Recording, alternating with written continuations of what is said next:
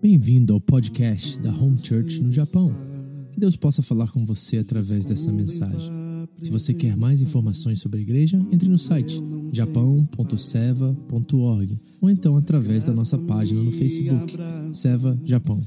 Deus abençoe você através desta mensagem, em nome de Jesus. Tua palavra me restaura e me faz crer somente em ti. Vamos aprender um pouquinho nessa noite? Bom, como eu tinha dito a vocês semana passada, eu estava decidido a iniciarmos o capítulo 6, finalmente, né? Mas. Mas eu digo o seguinte: que eu sabia que ainda tinha mais uma pregação aqui nesse capítulo, certo?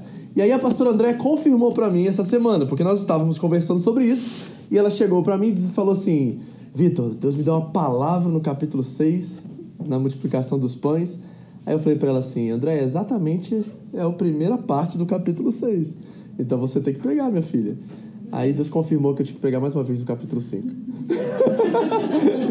então, depois da Páscoa, ela vai estar ministrando, começando o capítulo 6 com vocês, e eu vou finalizar hoje, né? Porque tem mais uma coisa aqui que é muito importante, que eu quero compartilhar com vocês, que eu acho que é de extrema importância para nós hoje. E nós, semana passada, falamos sobre coisas difíceis, não falamos?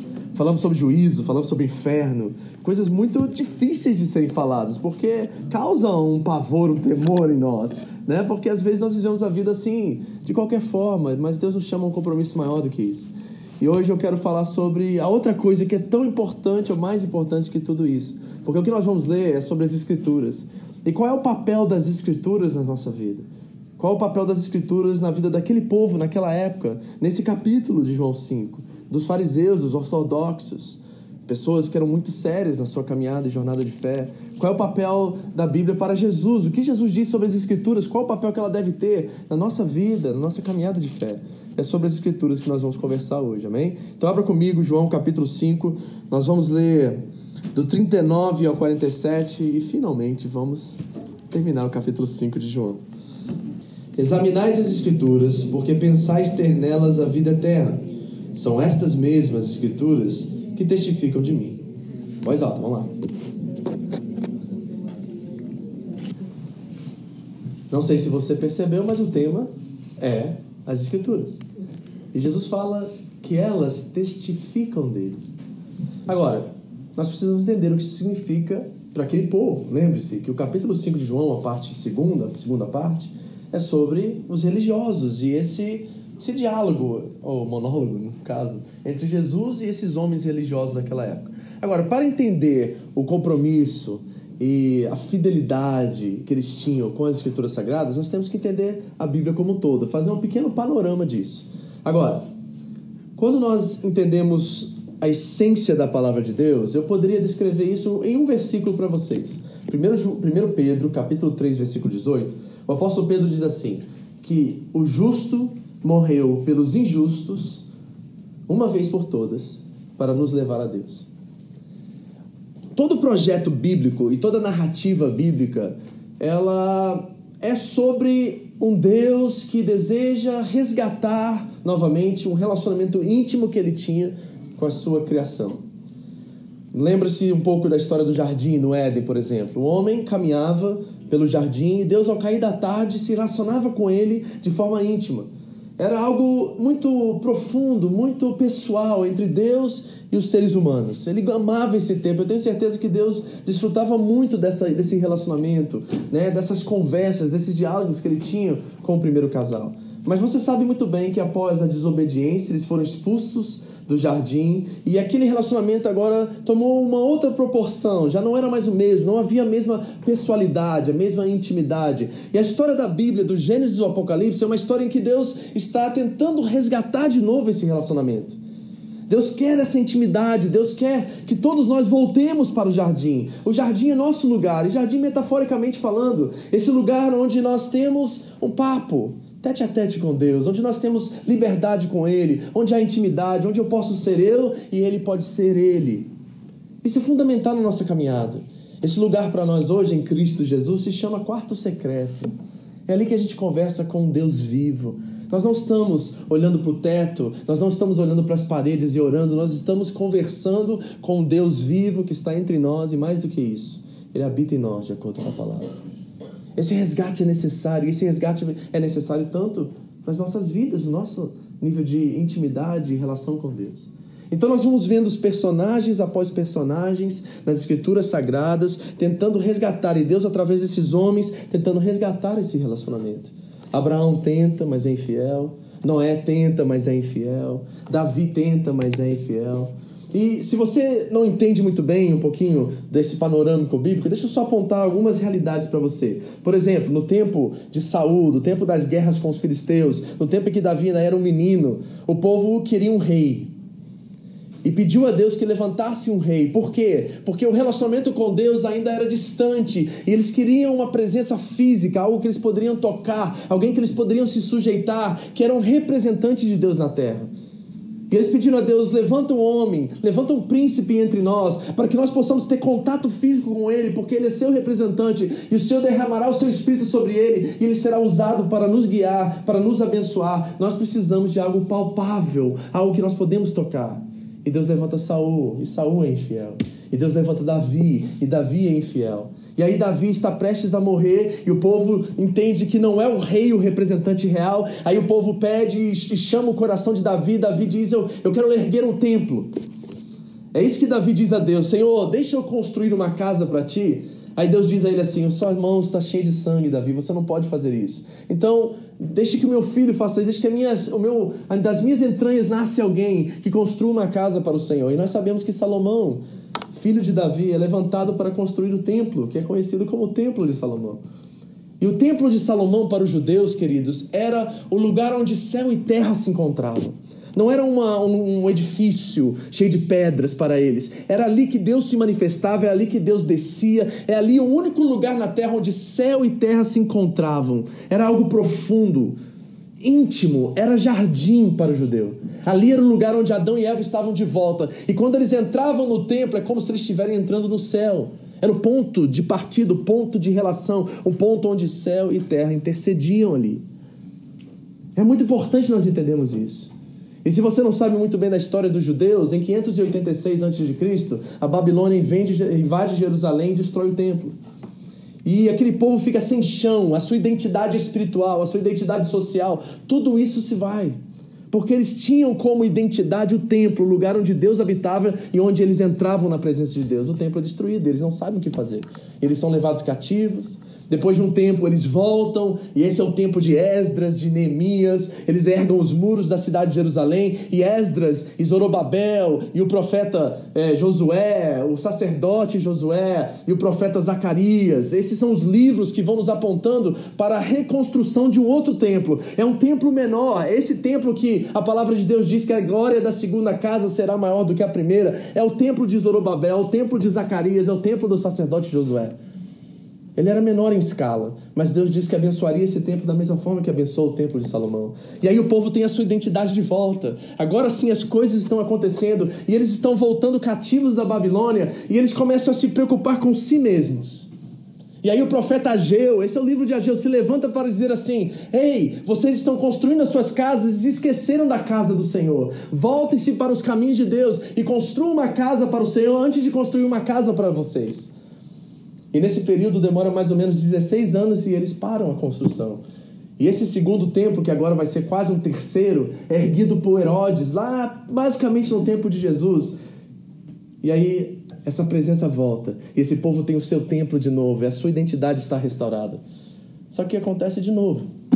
No ano 70 após de Cristo, o exército de Roma entra em Jerusalém e destrói o templo mais uma vez. E aquela parede no muro ocidental que nós conhecemos como a, a, a, o Muro das Lamentações, a qual os judeus estão lá, né, com aquela parede abaixando e fazendo as suas orações, é a parede do templo de Herodes. É essa parede, porque a identidade deles, a razão deles viver, era a presença de Deus manifesta nesse templo. E o templo foi destruído e agora Deus não está entre eles. É isso que está acontecendo naquele muro. E sabe o que eles fazem? Eles dizem para si mesmos: aonde Deus se manifestará agora? Nós não temos lugar de ir encontrar com Deus. Aonde Deus está? E eles começam a perguntar uns para os outros. E eles começam a responder essa pergunta. E sabe como eles respondem? ele diz, eles dizem: Deus está no Torá, Deus está no Pentateuco, Deus está nos cinco primeiros livros da Bíblia. E esses ortodoxos judeus, eles começam a entrar na palavra, estudar a palavra. Um menino de 12 anos de idade, mais ou menos, um talmidinho, um discípulo pequenininho, ele sabia decorado na memória os primeiros cinco livros da Bíblia, talvez os Salmos e alguns dos profetas. Eles tinham como meio de adoração a Deus o conhecer das Escrituras. As Escrituras para eles era Deus na terra. E esse povo começa a adorar as escrituras, esse povo começa a ter um comprometimento profundo. Aí que nasce a seita dos fariseus, esse povo que é rígido, esse povo que combate mais a Jesus do que qualquer outra seita judaica daquela época, porque eles acreditavam que o Torá, que esses cinco primeiros livros da Bíblia, era Deus manifesto para eles, porque a identidade social e a identidade espiritual deles, que era o templo, já não existia mais. Nós precisamos entender isso quando nós nos debatemos com uma situação como essa, a qual Jesus está confrontando eles acerca das próprias escrituras a qual eles adoravam. Porque senão nós não vamos, senão nós não vamos entender o que está acontecendo aqui. Não é um mero Jesus dizendo assim: "Ah, vocês não entendem as escrituras, nós entendemos". Não, eu entendo, vocês não entendem. Não é isso. Para esse povo as escrituras era tudo, era a vida deles. Tinha um dizer naquela época dos fariseus que dizia assim: "Faça o que está escrito aqui e você terá a vida eterna". Tá reparando? O nível de compromisso, o nível de intensidade que as escrituras tinham na vida desses religiosos, era a vida deles, era tudo. Eles morriam por elas. Agora imagine no, no versículo 39 agora, volta lá. Olha o que diz. Jesus, esse entre aspas, profeta, esse entre aspas, carpinteiro, filho de José e Maria, esse homem de Nazaré onde coisa nenhuma boa vem de lá, chega em cena, entra em cena e confronta exatamente esse povo. E Jesus diz assim para eles: Examinais as Escrituras, porque pensais ter nelas a vida, ter, a vida eterna, e são estas mesmas Escrituras que testificam de mim. Em outras palavras, Jesus fez pá, Imagina você chegar para um teólogo de Antigo Testamento, um cara que tem três PhD, um em filosofia, um em teologia, o cara que sabe tudo de Bíblia, de qual está chateado, sabe assim, memorizou vários, vários livros da Bíblia e você dizer para ele na cara dele que ele não entende nada de Bíblia. Que tipo de confronto seria isso? Que tipo de combate seria isso. É exatamente isso que está acontecendo. Jesus está dizendo: vocês adoram as Escrituras, mas vocês não entenderam o que elas significam, porque tudo que elas falam, elas falam a meu respeito. E se vocês estão lendo as Escrituras e não estão me vendo aí, vocês não estão lendo as Escrituras. Uau! Que confronto, que choque Jesus dá para com esses homens. É um tapa na cara, vocês não sabem nada da Bíblia. Imagine isso, querido. Você tem noção do que está acontecendo? Porque foi o próprio Moisés que profetizou uma profecia que nós conhecemos como messiânica. Lá em Deuteronômio capítulo 18, ele disse assim que um dia Deus levantará um homem como eu no meio de vocês e tudo que ele falar vocês devem ouvir. Era uma profecia messiânica, não era um após Moisés, um filho de Moisés ou alguém. Era alguém que viria lá na frente que tinha esse caráter messiânico de Salvador e ele viria e tudo que ele falasse, aqueles judeus que eram leais, fiéis à lei, deveriam ouvi-lo. E esse tempo havia chegado exatamente agora, e eles não estavam com os ouvidos abertos para ouvir Jesus. É isso que está acontecendo aqui. Jesus está dizendo: tudo que está nas Escrituras testificam de mim. Sabe como nós devemos ler a Bíblia hoje? Colocando Jesus na frente, vendo cada texto através da lente do Calvário, através da lente do Cristo ressurreto, através da lente de Jesus e como ele é como Messias. Quando você lê o Antigo Testamento, veja os símbolos, veja as sombras, veja os tipos e os antitipos que estão lá, porque todos eles estão apontando para uma só pessoa, para Jesus. Lembra dos discípulos em Lucas 24, no caminho de Emaús? E eles estavam falando sobre esse tal Messias que foi crucificado, a esperança morreu, e eles estavam desanimados, sem esperança, e Jesus de repente aparece no caminho. E diz o texto que Jesus começou a mostrar para eles tudo o que estava escrito na lei e nos profetas, porque tudo que estava escrito lá falava a respeito dele. As escrituras são sobre Jesus. As escrituras apontam para Jesus. E será que essa é a convicção que nós temos ao abraçar e nos, sabe, estar diante delas. Nós temos essa convicção, nós temos essa certeza. Isso é muito importante. Agora, para isso se tornar uma realidade para nós, eu quero dar duas sugestões para você e quero saber em que campo você se encontra agora, ok? Só tem duas opções enquanto você descobre a essência do que é a Bíblia, você descobre qual é o caráter da Bíblia e o que ela significa para você. Só tem duas sugestões. Primeira sugestão é o seguinte: a Bíblia, ela é um livro humano de seres humanos buscando a Deus. Esse é o primeiro campo aqui, opção A, vamos colocar assim. Eu não sei se você está nesse lugar agora. Talvez você esteja no meio termo aí. Mas a Bíblia, ela tem como opção A um livro humano de seres humanos buscando a Deus. Talvez você esteja aqui hoje, na sua caminhada de fé, na sua, no seu entendimento sobre o que é a Bíblia, do que é as Escrituras. Mas talvez você esteja no lado B, no campo B. E o campo B é o seguinte: ali a Bíblia é um livro divino, escrito por Deus e de Deus buscando os seres humanos. E você precisa entender e descobrir qual campo você se encontra, porque no campo que você se encontra, você vai ler de uma forma diferente as Escrituras. Se você vê ela simplesmente como seres humanos tentando buscar a Deus, você vai tentar discernir essas coisas a partir da lógica humana, a partir dos olhos humanos. E talvez tem muitas coisas aqui que não vão fazer sentido para você e não trarão o poder e a convicção que você precisa. Mas se você entender que Deus usa sim instrumentos humanos, mas ele sopra através desses instrumentos, ele fala através desses instrumentos e ele transmite-nos a sua vontade através desses instrumentos, você vai ler a Bíblia de uma forma completa, completamente diferente do lado A. E deixa eu provar para você, de certa forma, que o lado B é o lado que Jesus lê as Escrituras. Por exemplo, deixa eu ler um texto que você não precisa procurar, está em Atos capítulo 4. Escute.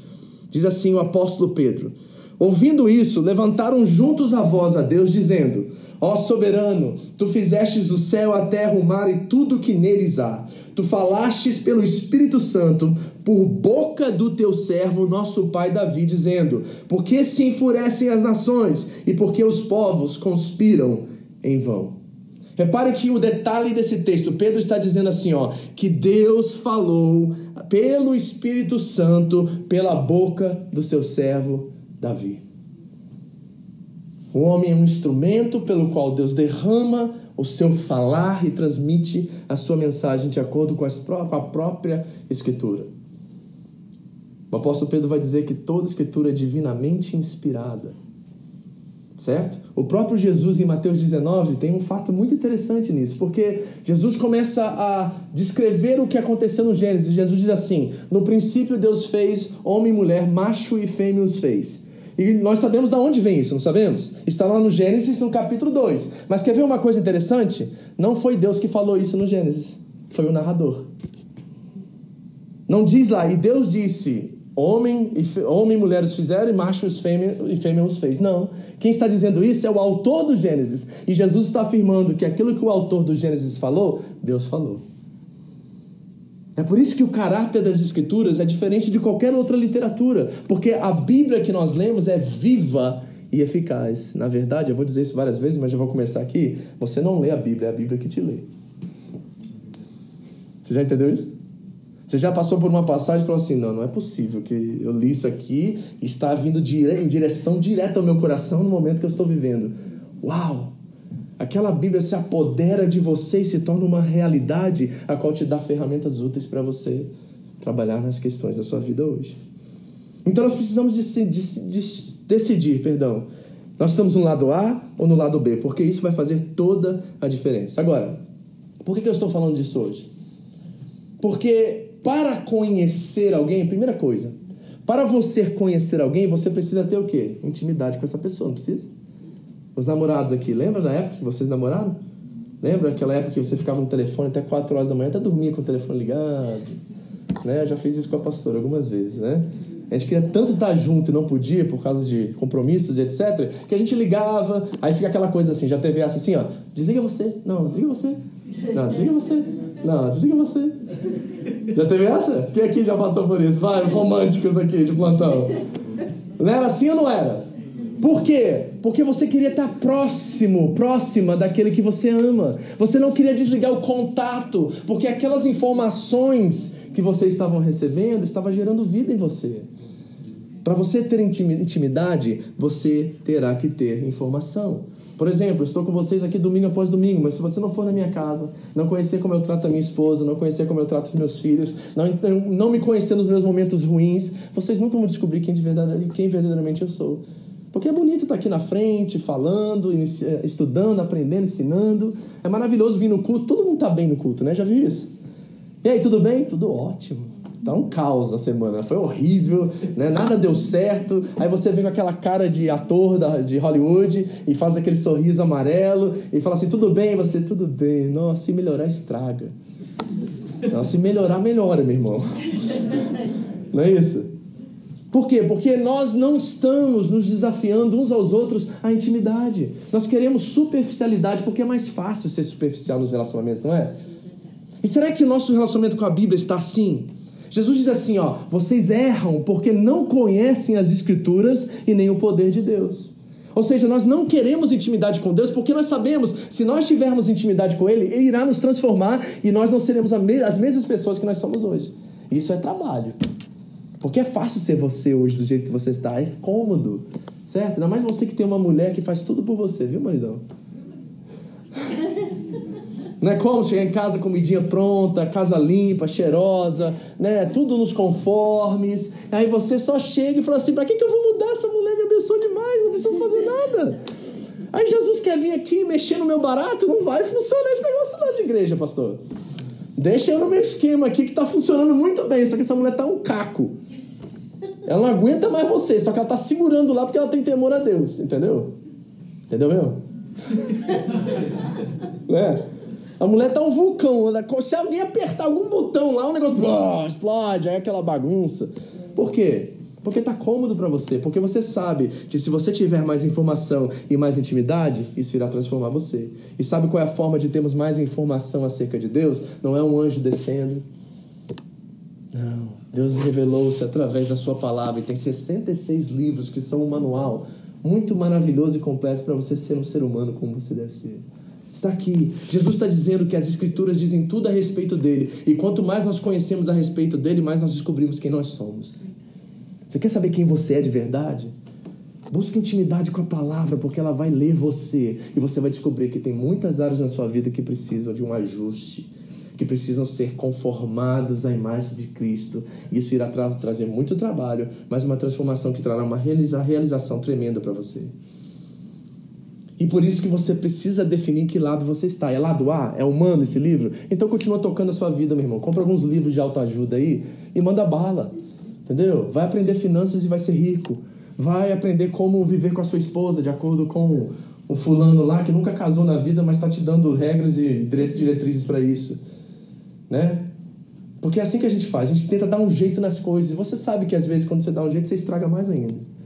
Ou você pode crer no lado B e acreditar que isso é a palavra de Deus e Ele quer usar isso para transformar você, o seu caráter, a sua vida, para que você seja realmente aquilo que Cristo quer que você seja. E é isso que nós desejamos. Porque se a palavra é de fato o sopro de Deus, qual é o compromisso que você tem com ela hoje? Vamos ser sinceros? Hoje é dia da gente abrir o coração, rasgar o verbo aqui, sabe? ficar nus diante de Deus e encontrar e descobrir se realmente nosso compromisso com as Escrituras, se nós cremos que ela é o sopro de Deus, se cremos que ela é a vida, está um pouco frágil, está um pouco fraco e nós precisamos voltar a um compromisso mais real, mais intenso com as palavras, porque nós precisamos dela. Deixa eu fazer uma analogia aqui para ajudar você. Quais são os elementos mais fundamentais da vida? Quem que pode me dizer? Primeiro, faz assim. Qual é? Ah, qual é o ar? Oxigênio, né? Todo mundo precisa de oxigênio aqui, não precisa? Certo? Ficar um minuto, dois minutos sem oxigênio, o que acontece? Você vai ficar azul, meu irmão. Você vai cair aqui no chão e vai começar. Né? Então, ar necessário. Qual é outra coisa que é necessária para a sobrevivência humana? Água. Água. Aí tem hidrogênio. Então nós temos oxigênio, hidrogênio, né? Qual é outra coisa que precisamos? Comida, pão, não é isso? Alimento. E o que, que é alimento? Nitrogênio e carbono. Então tem quatro elementos que você precisa: nitrogênio, carbono, hidrogênio e oxigênio. Essas coisas mantêm você vivo aqui agora. Sem essas coisas você não vive. Ou você desvanece aos pouquinhos e vai morrendo sem comida, ou você morre de sede desidratado, ou você tem um piripaque porque não entra oxigênio no seu cérebro e você cai e tem um AVC, tem um sei lá o quê. Então, sem essas coisas, esses elementos, nós não sobrevivemos. Agora, Sabe o que Jesus quer dizer para nós? Ele quer dizer que tem mais um elemento que é necessário para que esses quatro elementos se estabeleçam. Ele diz que tem um elemento que é o fundamento debaixo desses outros quatro, que sem esse elemento fundamental por debaixo, os outros elementos não nos ajudam em nada. Posso mostrar isso para vocês? Ele disse assim: Nem só de pão viverá o homem, mas de toda palavra que sai de quem? Da boca de Deus. Porque, vamos colocar isso na prática agora? Vamos ser sinceros? Se Deus não fazer você levantar amanhã de manhã, não adianta pão, não adianta água, não adianta ar. É ou não é? Se Deus não falar lá do céu assim, amanhã, Rafael, sim para você, mais um dia. Se Deus não der esse decreto, sim, lá do alto, não adianta botar água nele. Ele morto lá, vão enfiar água nele, vai adiantar ele levantar? Não. Adianta dar pão para ele? Não, não vai se alimentar. Adianta, como sabe, botar, fazer flexão? Você está morto, tá? Morto. Morto eu. Tá entendendo? Então o que Jesus está dizendo para nós aqui? Que isso é muito importante para você, por favor, me ouça. Que tem um elemento que ele funciona como fundamento, como chão de todos os outros elementos que nos mantém vivos. Isso é a palavra de Deus. Porque se Deus não decretar a sua palavra sobre nós hoje, a gente não fica nem aqui mais um segundo, querido. É o que sustenta o universo, é a palavra de Deus. E nós precisamos levar a sério isso, porque se esse é o manual da vida, como é que você está? Lidando com ele? Será que ele é mais um manual de autoajuda que você coloca na estante? Porque o que tem de Bíblia hoje é brincadeira, né? Tem Bíblia da mulher, Bíblia do homem, Bíblia da criança, Bíblia do cachorro, Bíblia do papagaio. Tem Bíblia de tudo que é coisa, cara. A Bíblia. Bíblia do Thales. Né? Tem Bíblia de tudo que é jeito. A Bíblia do Neto, em, alguns minutos, vai ter. Né? O Neto na fotinha assim na frente. Né? Sabe o que Jesus está dizendo para nós, em outras palavras, queridos? Que não ter compromisso com a Escritura é não ter compromisso com a vida. Por favor, acorde hoje se você está levando ou fazendo pouco caso do seu relacionamento com as Escrituras, porque nós cristãos, eu creio que você é um deles, você crê que essa palavra é vive eficaz e mais cortante que uma espada de dois gumes, que penetra dividindo alma, medula, divide espírito, divide osso, divide tudo, e ela é apta para discernir as intenções do nosso coração. Se isso é verdade para nós, e é a verdade que mantém a nossa fé de pé, porque a Bíblia diz que a fé vem pelo ouvir, ouvir o quê? A palavra de Deus. Se isso é o que mantém a gente de fé, animado, feliz, presente na igreja, compartilhando a vida com os irmãos, porque sem fé não vai, meu irmão. E se ouvir a palavra que traz fé, qual é o nosso compromisso com ela?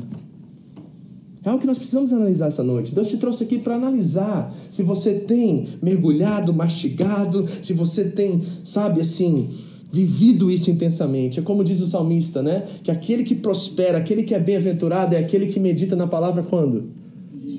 De dia e de noite. A palavra meditar no hebraico é ruminar. E sabe o que é ruminar? É que nem uma vaca mastigando capim. Já viu isso? Vaca fica um dia com capim na boca, o mesmo capim. E fica criando aquela gosma lá dentro, né? Fica aquela coisa nojenta. Mas ela tá lá o dia inteiro. E é assim que a Bíblia diz que nós devemos meditar na palavra de Deus. Então, sabe como é que você faz isso? Deixa eu ensinar para você. Salmos 1, bem-aventurado é que o homem que não se detém no caminho dos pecadores. Aí você pensa assim, o que, que será ser bem-aventurado? Hum, é ser feliz. Hum, hum Jesus usou bem-aventuranças em Mateus 5, no Sermão do Monte. Hum, não se detém. O que, que será que é não se detém? Detém? Será que é resistir? Será que é não andar junto? O que, que Deus quer falar comigo através disso? No caminho dos pecados. O que, que é. Ó, ó, tá vendo? É um versículo só. Porque tem gente que é religiosa, né? Ela acha assim, né? Hoje eu vou ler um capítulo para minha mente e a consciência ficar limpa. Aí você vai lá que nem eu era apostólico romano, eu era coroinha há muito tempo atrás, e eu lembro muito bem que eu fazia minhas asneiras e ia me confessar com o padre. Aí eu entrava dentro da casinha lá, que eu não esqueci o nome agora, e aí confessava tal, aí o padre mandava orar 10 Ave Maria, 10 Pai Nosso. Aí eu e meu amigo saía e falava assim: vamos orar, vamos. Vamos ver quem termina primeiro? Era não era assim? Aí começava, Pai Nosso que está santificado. É assim. É, pelo menos eu sou mais pecador que você, então. Eu fazia assim. E eu queria sair de lá o mais rápido possível, limpar minha ficha para me começar de novo semana que vem. E voltar na outra. É não é? E, e não é isso que a Bíblia está nos chamando, não é essa responsabilidade que Ele está nos chamando. Ele está nos chamando a ruminar, a pegar um versículo, meu irmão. E se você precisar ficar a semana toda, o dia todo com aquele versículo, para você sair de lá com entendimento, fazer valer a pena aquele momento, é isso que você deve fazer. É melhor você ler um versículo e praticar e viver isso do que ler um capítulo e não entender nada. Vamos parar de ser religiosos e achar que se a gente ler a Bíblia, a gente ser robótico, mecânico nisso, que vai trazer um alívio sobre a nossa consciência e aí Deus vai estar feliz com a gente e a gente ganhou uma estrelinha no céu. Não é assim que funciona ela é viva. E aí eu leio, bem-aventurado, e Deus está me chamando de bem-aventurado. Nossa, meu Pai me ama, como Ele gosta de mim, como Ele quer me abençoar, Ele é, me faz feliz, Ele me traz alegria. Aí você está meditando naquilo e está mastigando, e de repente aquilo se torna uma verdade, um poder vem sobre você que traz confiança. Isso é meditar. Isso é ruminar, isso é se debruçar diante dessa palavra viva, um tesouro precioso para nós que não tem compromisso com as Escrituras, não tem compromisso com a vida. Mas Jesus vai além. Ele diz assim: não é só esse compromisso com as Escrituras, não é só essa intimidade que traz informação para que você possa ser mais íntimo do Senhor, porque aqui está a informação acerca do caráter de Deus. Nós às vezes estamos lidando com a Bíblia como nós lidamos com um ídolo, por exemplo. Eu sempre falo isso, mas vou falar de novo porque é um exemplo bom. Todo mundo aqui conhece o Neymar, todo mundo aqui conhece o Cristiano Ronaldo, por exemplo. Qual é o time que ele joga? Cristiano Ronaldo, qual é o time que ele joga? Real Madrid, né? Qual é a cor da camisa dele? Branca. Qual é o número da camisa dele? Sete, falou, né? Ele é de que nacionalidade? Português. Quem aqui conhece o Ronaldo? Levanta a mão. Ninguém. E às vezes nós estamos lidando com a palavra de Deus assim, sabe tudo sobre Deus, mas não conhece. Sei que Deus é onisciente, onipotente, onipresente. E quando eu oro, pastor, eu oro pelo Deus de Abraão, Isaac e Jacó. Aí eu digo, quem é Jacó? Não tenho a mínima ideia, mas fica bonito. Eu acho muito lindo quando oram assim. Nunca vi, nunca conheci, não tenho a mínima ideia. Mas eu acho maravilhoso quando alguém se levanta, dá um poder, né? Quando o cara fala Deus de Abraão, Isaac e Jacó, a boca enche, né? Dá aquele negócio, dá um arrepio, né, pastor? Legal isso. É mesmo, irmão. Só que não tem valor algum se você não sabe de quem você está falando. Porque tem muita gente aí falando de Jesus para tudo que é lado, mas não o conhece. E esse Jesus que eles falam não tem poder nenhum, porque não se revela através da vida deles. Tá entendendo, gente? É mais sério, é mais profundo que isso. É mais real que isso, é mais íntimo que isso. Nós estamos falando de vida, nós estamos falando de alegria, nós estamos falando do fruto do Espírito. E são presentes inestimáveis, são coisas que não tem como calcular. Deus nos dá benefícios e bênçãos infinitas em, nele mesmo. E nós precisamos desfrutar disso com seriedade, com compromisso, com fidelidade. Isso é fundamental. Como está seu compromisso com as Escrituras se ela é realmente o sopro de Deus? Mas Jesus acrescenta um elemento a isso. Ele diz assim: que se essa intimidade, que essas informações que você está recebendo não vierem com amor, também não vale nada. Olha o que ele diz no versículo 42. Sei que vocês que conhecem as escrituras aí, fariseus, sabe tudo sobre a Bíblia, decorou, memorizou os cinco primeiros livros da Bíblia, sei que não tem amor de Deus em vosso coração. Imagina isso, gente, estudar 15 anos, a Márcia é advogada, estudar tanto sobre advocacia. É muito, eu tenho tanto livro para ler na teologia, imagina a Márcia, que ela tem que saber sobre lei, de tudo que é tipo, de tudo que é forma. É, deve ser uma, uma coisa assim louca. Eu não tenho nem ideia do que você teve que estudar e memorizar e pensar. Aí imagina, você termina, ganha um diploma, de diploma, o Rafa olha para você e fala assim, sabe de nada, inocente. imagina! O que, que ela faz com esse diploma? Manda ele engolir cada pedacinho né? Porque ele não valorizou o tempo que ela investiu em conhecer. Jesus está dizendo assim: olha, você pode conhecer tudo da Bíblia, mas se você não tiver amor, não vale nada que você conhece. Não tem desamor no seu coração. Jesus está lendo a intenção deles. E sabe qual era a intenção dos fariseus? Era ter a palavra sobre seu domínio para manipular os outros. Está entendendo aqui? Sabe qual era a motivação desses religiosos? É ter o domínio das escrituras para que com as pessoas você não está muito longe da nossa geração, não, da nossa época, não, tá? Na época antes da reforma protestante, por exemplo, eram os padres, os, o clero que tinha domínio sobre a tradução da Bíblia. E aí as pessoas vinham aos padres e eles diziam para eles o que eles deviam fazer. E cobravam alto por isso. E aí Lutero e os reformadores disseram: não, nós queremos a Bíblia na mão do povo. E começaram a traduzir. Wycliffe é um deles. Traduziu a Bíblia para o inglês. E aí colocou na mão do povo e agora a responsabilidade estava sobre o povo. E aí quando Paulo chega em Bereia, tem um povo lá excelente com as escrituras, porque Paulo pregava no Antigo Testamento e eles checavam tudo que Paulo pregava. E Paulo disse que eles eram mais excelentes do que o povo de Tessalônica, porque tudo que ele pregava eles checavam para ver se está certo. Então nós precisamos desse amor inserido, porque senão nossa intenção vai ser maligna. Eu digo para vocês, esses fariseus queriam domínio da palavra para manipular os seus adeptos. Era só isso. E Jesus leu isso no coração deles. Mas eu tenho uma pergunta mais profunda para você. Qual é o motivo pelo qual você conhece a Bíblia? Vamos ser sinceros, vamos trazer isso para nós, porque é muito fácil falar de fariseu. A gente lixa fariseu, é igual, judeu, é igual Judas. A gente quer descer além do Judas, né? Falar de fariseu é fácil, religioso, hipócrita, é lindo, mas e nós hipócritas aqui, falsos aqui? E eu? Como é que eu julgo isso? Como é que eu trago isso para minha vida? Quais são as minhas intenções? Será que elas são sinceras? Quando nós lemos a Escritura Sagrada, isso nos aproxima de Deus ou nos aproxima dos nossos desejos? Sabe por quê, queridos? Deixa eu falar para vocês agora, trazer para mim essa história, ok? É muito bom chegar aqui dar uma palavra boa para vocês, alimento sólido, e depois no final do culto alguém chega assim: Que palavra, pastor! Uau! O senhor arregaçou hoje. Chorei muito, pastor. E você fica assim: É, é legal, né? Pô, tô podendo, né?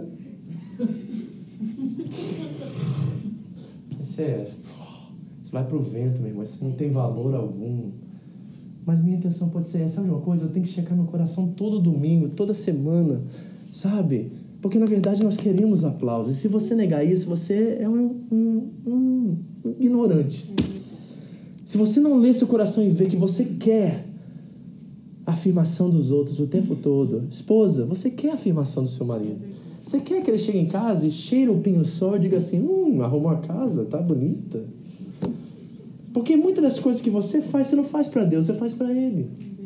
E homem, você está esperando que essa mulher aplauda você porque você fez anguiô esse mês. Não, pelo amor de Deus, é muito egoísmo, gente. E se nós não lemos isso no nosso coração, se eu não chegar aqui e falar assim, meu Deus, é a tua graça, Senhor. Eu tremo, gente. Toda vez que eu prego, eu prego aqui, eu tremo. Já tenho uma certa habilidade de fazer isso, já sei fazer isso, mas eu tremo. Por quê? Porque se eu falar, vocês não mudam, mas se Deus falar, tudo muda. Posso chegar aqui e dar um discurso bonito para vocês, mas ó, vai ficar no vento, você vai levar para casa, vai achar bonitinho e vai voltar semana que vem do mesmo jeito. Mas se Deus soprar nessa noite, se o Espírito me usar como usou Davi e usou os homens, ah, meu amigo, você sai daqui motivado, cheio do Espírito Santo e com desejo de conhecer mais a Ele. Quais são as nossas intenções? Sabe o que eu creio na igreja de hoje? Acredito que muitos de nós gostaríamos mesmo que aquelas promessas dos teólogos da prosperidade fossem verdade. Que quanto mais você dá aqui, mais você vai receber. A gente ama isso, a gente gosta. Na verdade, a gente queria que isso fosse verdade. A gente sabe que é tudo mentira. Mas a gente lá no profundo gostaria muito que tudo que você desse aqui multiplicasse 100 vezes mais. Porque ia ser mais fácil a nossa vida, não ia? Isso aqui viria o banco em vez de igreja. Investimento. É, investimento. É o agiota Vitor Pinheiro, entendeu? Entrega a ele que ele multiplica. Se você é bonzinho, 30. Se você é mais ou menos, 20. Né? Mas se você é um cara dedicado à obra, 100 vezes mais. É fácil. Será que essa é a nossa intenção? Por exemplo, quando você mergulha na palavra, você está tentando buscar alguma coisa para resolver seus problemas ou conhecer mais a Deus? Eu vou ler provérbios hoje. Por quê? Porque ela é, é, é sabedoria, eu estou precisando. Peraí, peraí, peraí. Não, esse não é, a, a Bíblia não funciona assim. Você vai ler e não vai fazer nada na sua vida, porque a Bíblia tem como motivo nos revelar quem Deus é e, através de Deus, a nossa salvação. É assim que você encara isso? Ou você ainda está naquela época da caixinha da promessa? Quem lembra?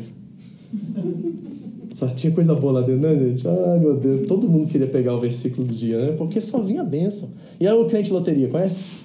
Que ele abre a Bíblia de manhã, é para mim hoje. Aí tá lá escrito assim: você vai morrer hoje, miserável. Aí eu não, eu tô diabo isso aqui, não quero. Entendeu? Lembra disso? Isso é brincar com as escrituras. Que elas não têm esse propósito.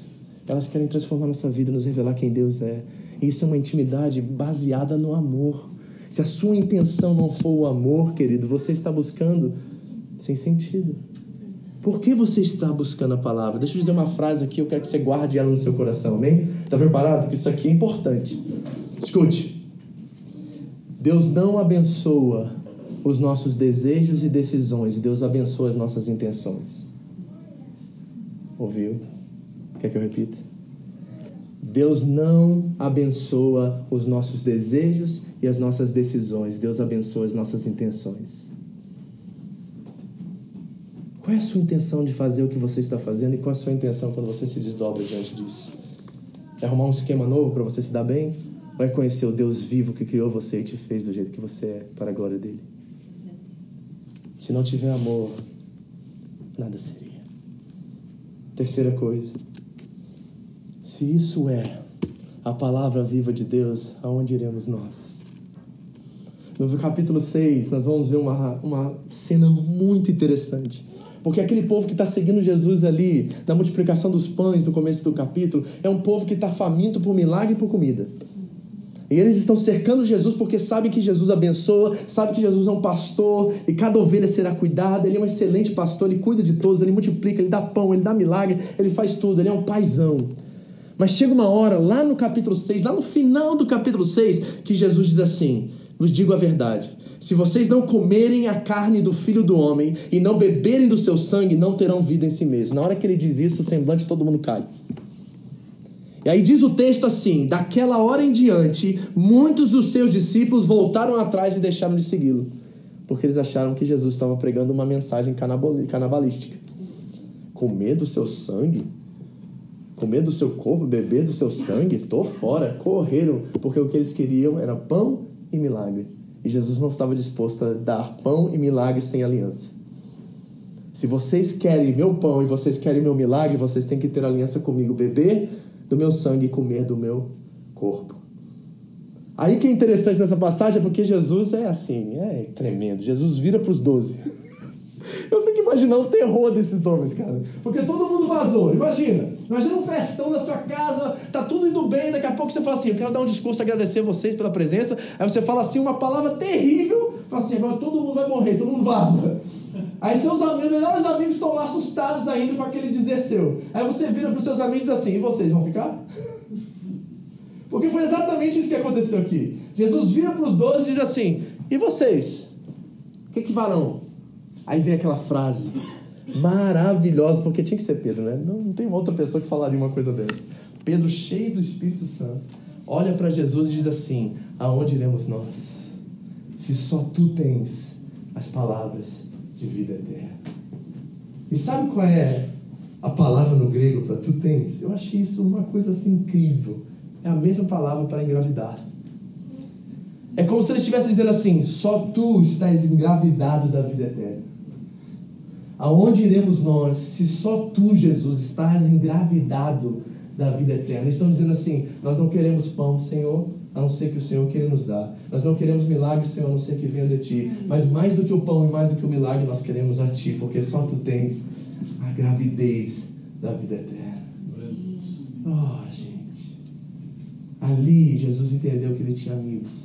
Ali Jesus entendeu que ele poderia usar esses homens para a glória dele, para cumprir o seu chamado e o seu propósito.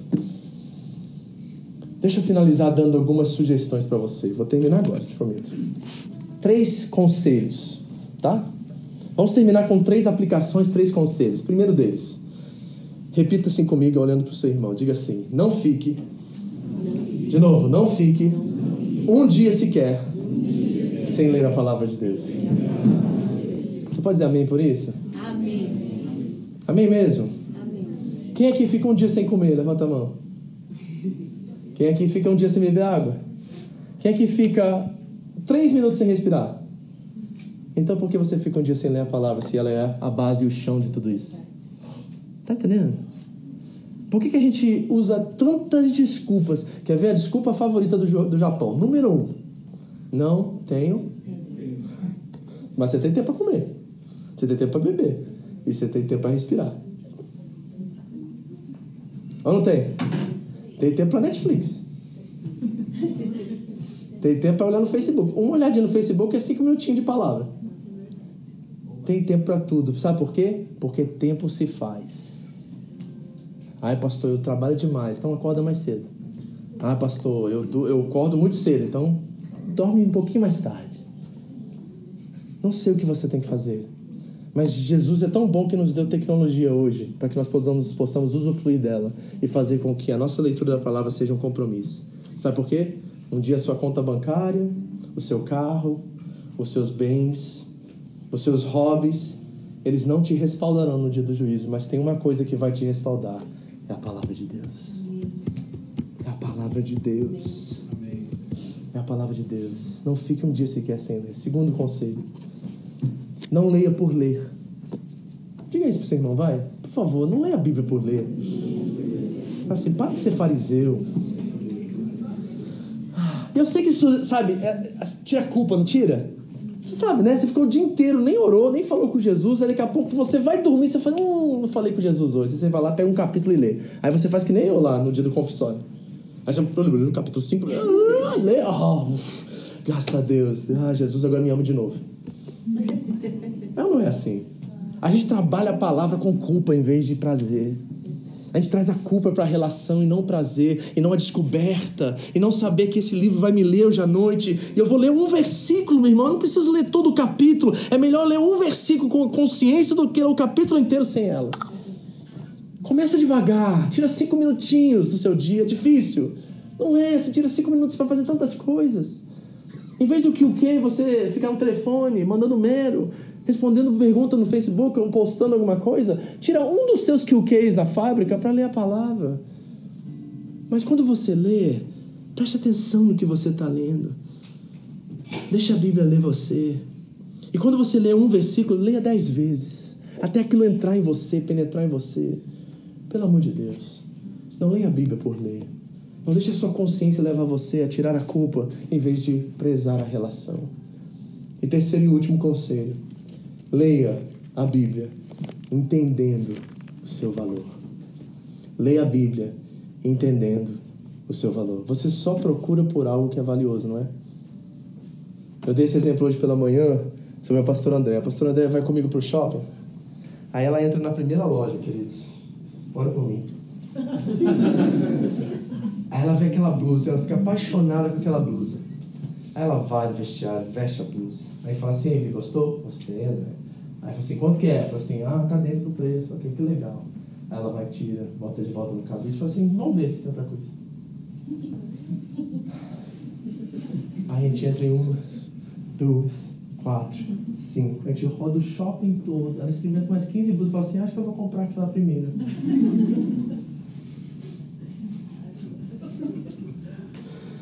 Meu irmão, o fruto do Espírito nessa hora, eu ganho uma estrelinha de Deus, assim, sabe? Porque a longanimidade é uma das coisas que eu mais cresço nessas horas. Entendeu? Domínio próprio, ah, vem nessa hora o Espírito Santo desce, sabe? Isso aí é pentecostal nessa hora, claro que o domínio próprio vem, vem mansidão, vem paz. Nessa hora desce tudo de uma vez, porque se não descer tudo de uma vez, não dá. Entendeu? Tem que vir tudo, não dá pra ver só paz, a paz não vai, entendeu? Ela valorizou aquilo. Ela não se esqueceu daquilo. Aquilo para ela era importante a ponto dela voltar para lá e gastar o tempo que ela gastou para poder voltar e fazer aquilo. Sabe que como nós devemos ser diante das escrituras, nós temos que ser como garimpeiros. Porque aqui está um ouro, aqui está um diamante, aqui está algo de tamanha importância e profundidade para nós que nós temos que escavar.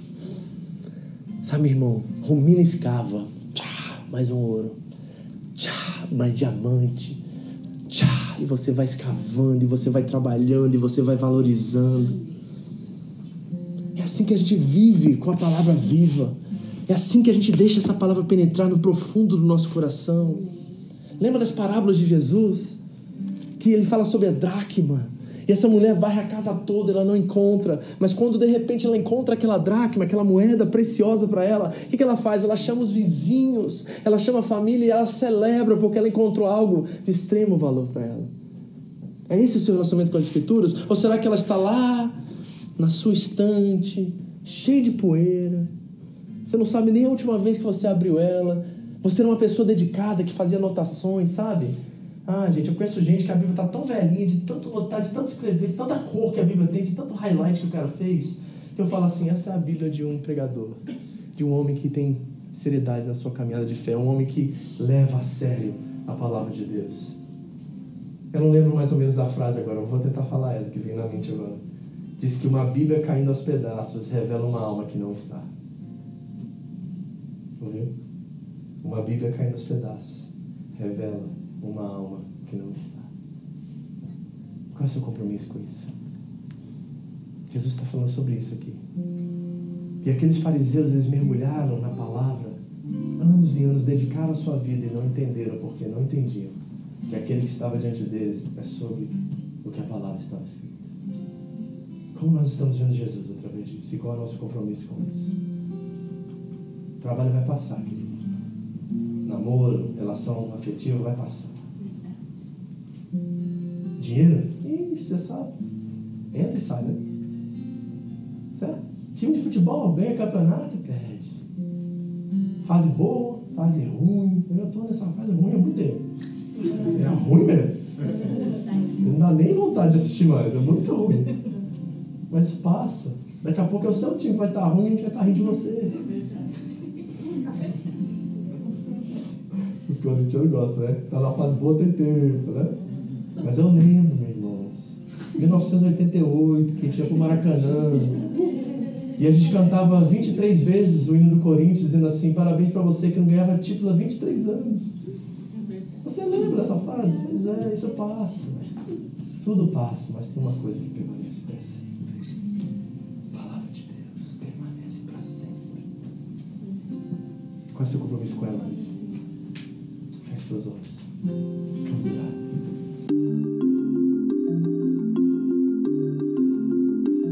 Essa foi mais uma mensagem da Home International Church no Japão. Para mais informações sobre a igreja, entre no site japão.seva.org ou na nossa página no Facebook, Seva Japão, ou através do iTunes Podcast Seva Japão Mensagens. Deus abençoe você e a sua família, em nome de Jesus.